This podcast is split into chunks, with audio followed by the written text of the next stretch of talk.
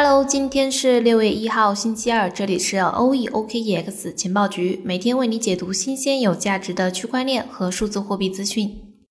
不鸣则已，一鸣惊人。美国货币基础的扩张一向都是如此。美国总统拜登的财政预算坐实了他印钞机的这一称号。上周五，美国总统拜登公布了一项六万亿美元的预算提案，将在二零二二年的十月一日起大幅度提高在基础设施、公共卫生和教育方面的支出，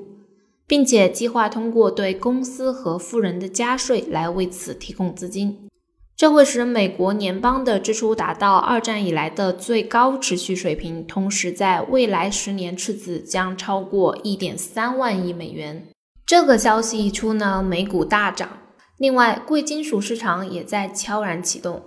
其中有一个很重要的指标就是黄金的走势。黄金在去年的八月创下了历史新高，将近两千一百美元后便开始大调整。最低在今年的三月跌至了一千七百美元以下，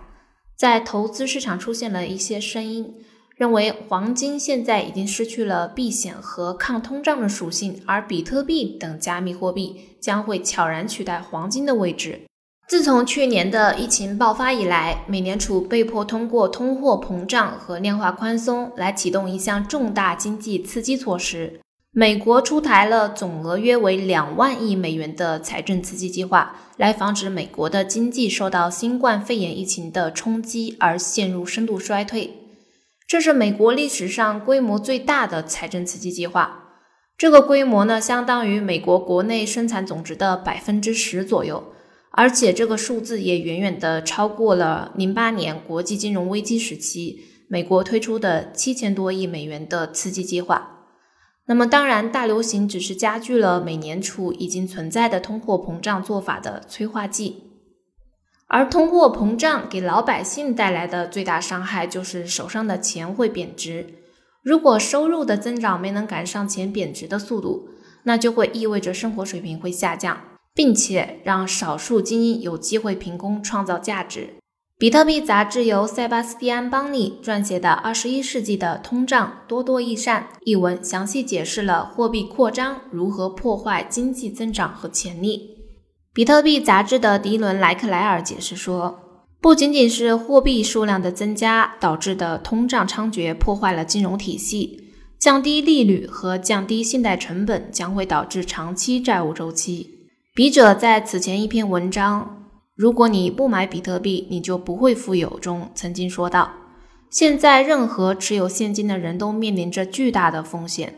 他们的全部价值都在于相信美联储会保持对其体系的信任。但是事实上呢，表演已经开始了，甚至连当选官员也失去了信心。比如，迈阿密市长苏亚雷斯承认，此前提出的一点九万亿美元刺激方案推动了他去购买比特币。事实上呢，当有关美元死亡的文章正在被撰写出来，亿万富翁们发出的货币政策与经济条件不符的警报时，事情已经发生了严重的错误。有了这些迹象，比特币必然是获利的。虽然不能明确说明，但是之前的刺激措施往往被视为比特币价格上涨的驱动因素。同时，伴随着像减半这样的上升催化剂。像比特币这样的稳健货币向前冲的经济环境也似乎已经成熟。六万亿美元的提案能否被接受还有待观察。